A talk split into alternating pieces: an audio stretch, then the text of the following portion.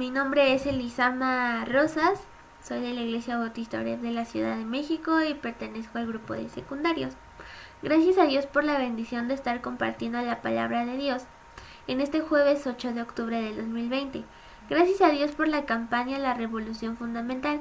Ha sido una gran bendición para nuestra iglesia y para nuestra vida. Conforme avanzamos en la lectura de nuestro manual del libro La Revolución Fundamental, podemos darnos cuenta de que aún hay muchas cosas que cambiar en nuestra vida. Hemos aprendido a reconocerlo, a tener voluntad para querer cambiar y a luchar tomados de la mano del Señor. Y así vamos avanzando para que se note en nosotros una revolución integral en nuestra vida, una revolución fundamental. En estos últimos devocionales hemos aprendido que una revolución espiritual de la que todos tenemos necesidad a diario no se logra sin el cimiento de una real experiencia con Dios. Esto es un paso fundamental. También recordemos que una vez que depositamos nuestra fe en el Señor, Él comienza su buena obra en nosotros, una revolución en nuestra vida. Dice la Biblia en Proverbios 4:18 que la senda de los justos es como la luz de la aurora que va en aumento hasta que el día es perfecto, y es una promesa de Dios para nosotros, no porque seamos justos por nuestras obras o porque lo merezcamos, sino por la gracia de Dios derramada en nuestra vida. También estamos conscientes que a lo largo de nuestro caminar con el Señor hay cosas muy grandes que vencer. Por ejemplo, tenemos retos, temores, dudas, circunstancias difíciles y ahora hasta una enfermedad a nivel mundial que muchas veces nos irán debilitando y es entonces cuando debemos mostrar nuestra verdadera identidad, poder contestar con toda firmeza las preguntas. ¿Quién soy y a quién pertenezco? Reconocer entonces que el Señor Todopoderoso, el dueño de mi vida y rey de mi corazón, peleará por mí. Ver sobre qué está cimentada nuestra vida. En resumen, optemos por el cimiento de una real experiencia con Dios, por el cimiento de una sana identidad y el cimiento de una fe sana. Ahora nos corresponde reflexionar en lo que es el cimiento de una sana relación con la comunidad. Algo que nos hemos preguntado unos a otros durante la pandemia es ¿qué es lo más ¿Qué es lo que más extrañas de los cultos y actividades presenciales? Si tú lo quieres responder ahorita en el chat en vivo, lo puedes hacer. Te repito la pregunta. ¿Qué es lo que más extrañas de los cultos y actividades presenciales? A veces es un poco difícil contestar porque al final terminamos llorando. es porque somos una comunidad, como dice nuestro logo, con los brazos abiertos extrañamos abrazarnos, convivir, saludar, platicar, etc. Es porque somos una gran familia, unida. Somos más que familiares, consanguíneos, y eso es porque por lo que dice la Biblia en Juan 12:32. Y yo cuando sea levantado de la tierra, atraeré a todos a mí mismo. También dice en Juan 17 del 20 al 26. Se los voy a leer. Mas no ruego solamente por estos, sino también por los que hacen, por los que han de creer en mí, por la palabra de ellos, para que todos sean uno, como tú, oh Padre, en mí y yo en ti. Que también ellos sean uno de nosotros, para que el mundo crea que tú me enviaste. La gloria que me diste yo les he dado, para que sean uno, así como nosotros somos uno.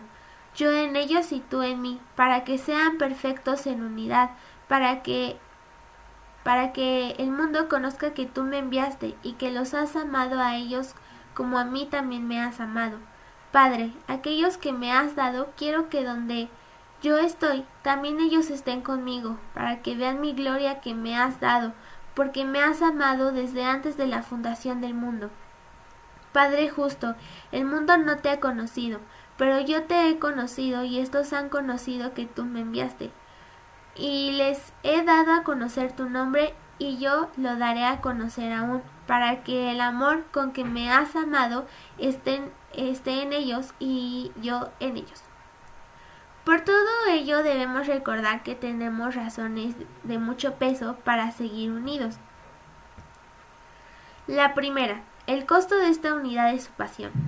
Al leer estos pasajes de la Biblia, palabras de nuestro Señor, nos damos cuenta que su voluntad siempre ha sido la unidad de aquellos que hemos creído en Cristo, de aquellos que hemos tomado la decisión de seguirle, tanto así que Él pagó el precio de esta unidad con su misma vida cuando fue crucificado en el madero. Antes de su crucifixión, Él oró y su principal petición al Padre fue esa, perfección en la unidad de su iglesia. ¿Y para qué? Para que el mundo lo conozca a Él y que sepan que el amor de Dios está en su iglesia. Pensando en esto de la pandemia, llegué a la conclusión de que sigue vigente esa oración, pues hoy más que nunca estamos convencidos que ni siquiera una pandemia nos puede separar del amor de Dios. Podríamos decir una aparente contradicción, muy bonita. Ahora que estamos separados, cada quien en su casita estamos más unidos que nunca. Su iglesia no se ha detenido. Ahora más que nunca predicamos, nos reunimos virtualmente, nos extrañamos, nos abrazamos, oramos unos por otros eh, y nos llamamos, nos ocupamos unos de otros cada día más. Esto es porque el precio de esa unidad ya está pagada desde hace más de dos mil años. Cuando el Señor estaba en la cruz, eh, una de las siete palabras que dijo fue dirigida a María y Juan, que dijo, Mujer, he aquí tu hijo, hijo, he aquí tu madre. Los unió, aunque en sí no eran parientes ni familia, pero los unió como mamá e hijo. La segunda razón de estar unidos es porque es porque la fuerza de la unidad es su palabra. Yo no sé ustedes, pero cada vez que estoy presente en un culto virtual en donde podemos escuchar de su palabra, orar unos por otros, alabarle, terminamos llenos de gozo y con más ganas aún de pertenecer a su iglesia y no apartarnos de ella. La razón es porque la fuerza de esa unidad es la palabra de Dios. Mientras más oímos la voz de Dios, más posibilidades tenemos de estar unidos, porque es cuando el Señor nos va revelando qué quiere de nosotros y para nosotros en este tiempo que estamos viviendo. Así será inevitable que el mundo note cuando su iglesia está unida. La unidad de la iglesia debe ser un signo visible del reino de Cristo en el mundo. Dice eh, en el versículo 21 de Juan 17, yo en ellos y tú en mí, para que sean perfectos en unidad, para que el mundo conozca que tú me enviaste. Vamos todos en la misma dirección, hacia la misma meta. La tercera razón por la que estamos unidos es porque Él nos atrae a sí mismo. Si su iglesia sigue unida, es porque hay algo que nos atrae a todos, es el mismísimo Señor Jesús. Estamos unidos porque somos amantes apasionados del Señor. Su amor y su gracia nos basta. Y actúa como un imán que nos convoca y nos une. Cada día nos enamoramos más de Él, porque le conocemos cada vez más. En este tiempo de contingencia lo comprobamos. Lo comprobamos cada vez más, pues se cumple en nosotros. Su palabra dice, y sabemos que a los que aman a Dios todas las cosas les ayudarán a bien. Esto es a los que conforme a su propósito son llamados. Porque a los que antes conoció, también los predestinó para para que fuesen hechos conforme a la imagen de su Hijo, para que Él sea el primogénito entre muchos hermanos. Y a los que predestinó, a estos también llamó, y a los que llamó, a estos también justificó, y a los que justificó, a estos también glorificó. ¿Qué pues diremos a esto? Si Dios es por nosotros, ¿quién contra nosotros? El que no escatimó ni a su propio Hijo, sino que lo entregó por todos nosotros. ¿Cómo nos dará también con él todas las cosas? ¿Quién es el, quién es el que condenará? Cristo es el que murió. Más aún, el que también resucitó, el que además está a la diestra de Dios, el que también intercede por nosotros. Me salté un versículo, así que le voy les voy a leer que me salté. ¿Quién acusará a los escogidos de Dios? Dios es, Dios es el que justifica. Seguimos con el versículo 35. ¿Quién nos separará del amor de Cristo? Tribulación o angustia o persecución o hambre o desnudez o peligro o espada. Esto dice en Romanos 8 del 28 al 35. Entonces el desafío del Señor para nosotros es estar unidos, ser una iglesia unida, a, estar completamente enamorados de Él, a escuchar su palabra, a desearla como un siervo brama por las corrientes de aguas, como decía el salmista. Y si esto no es suficiente, recordemos nuevamente el costo de la unidad. Todo esto nos hace coincidir, nos permite integrarnos, cumplir la misión de dar a conocer el amor de Dios. Joven, hermano, permanece unido a la iglesia del Señor.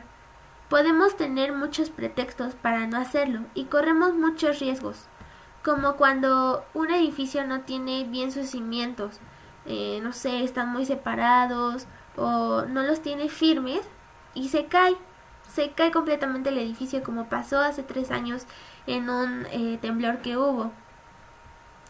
Pero hay más razones para estar unidos a la iglesia de Dios. Y si quieres ser, saber la principal, recuerda, el Señor ya pagó el costo de esa unidad en la cruz del Calvario. Es el momento de revolucionar esta situación difícil que, que estamos viviendo en el mundo. Debemos vivir unidos a su iglesia.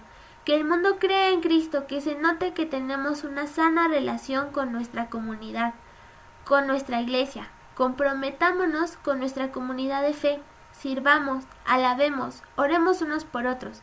Ese es otro cimiento más en el que debemos construir nuestra vida. Y bueno, les invito a hacer una oración para terminar. Gracias Señor porque nos permites estar aquí alabando y glorificando de tu nombre. Gracias por los hermanos y los jóvenes que me estuvieron oyendo Señor, que esto sea de bendición para muchos. Eh, haznos unidos Señor que seamos una familia en ti, que nos hable siempre, Señor, y que llevemos de tu evangelio a todo el mundo para que muchas personas se conviertan y se unan a ti y que te entreguen tu vida, la vida, Señor. Gracias, Señor. En Cristo Jesús. Amén. Bueno, espero que les haya gustado. Mi nombre es Elisama y nos vemos a la próxima. Bye.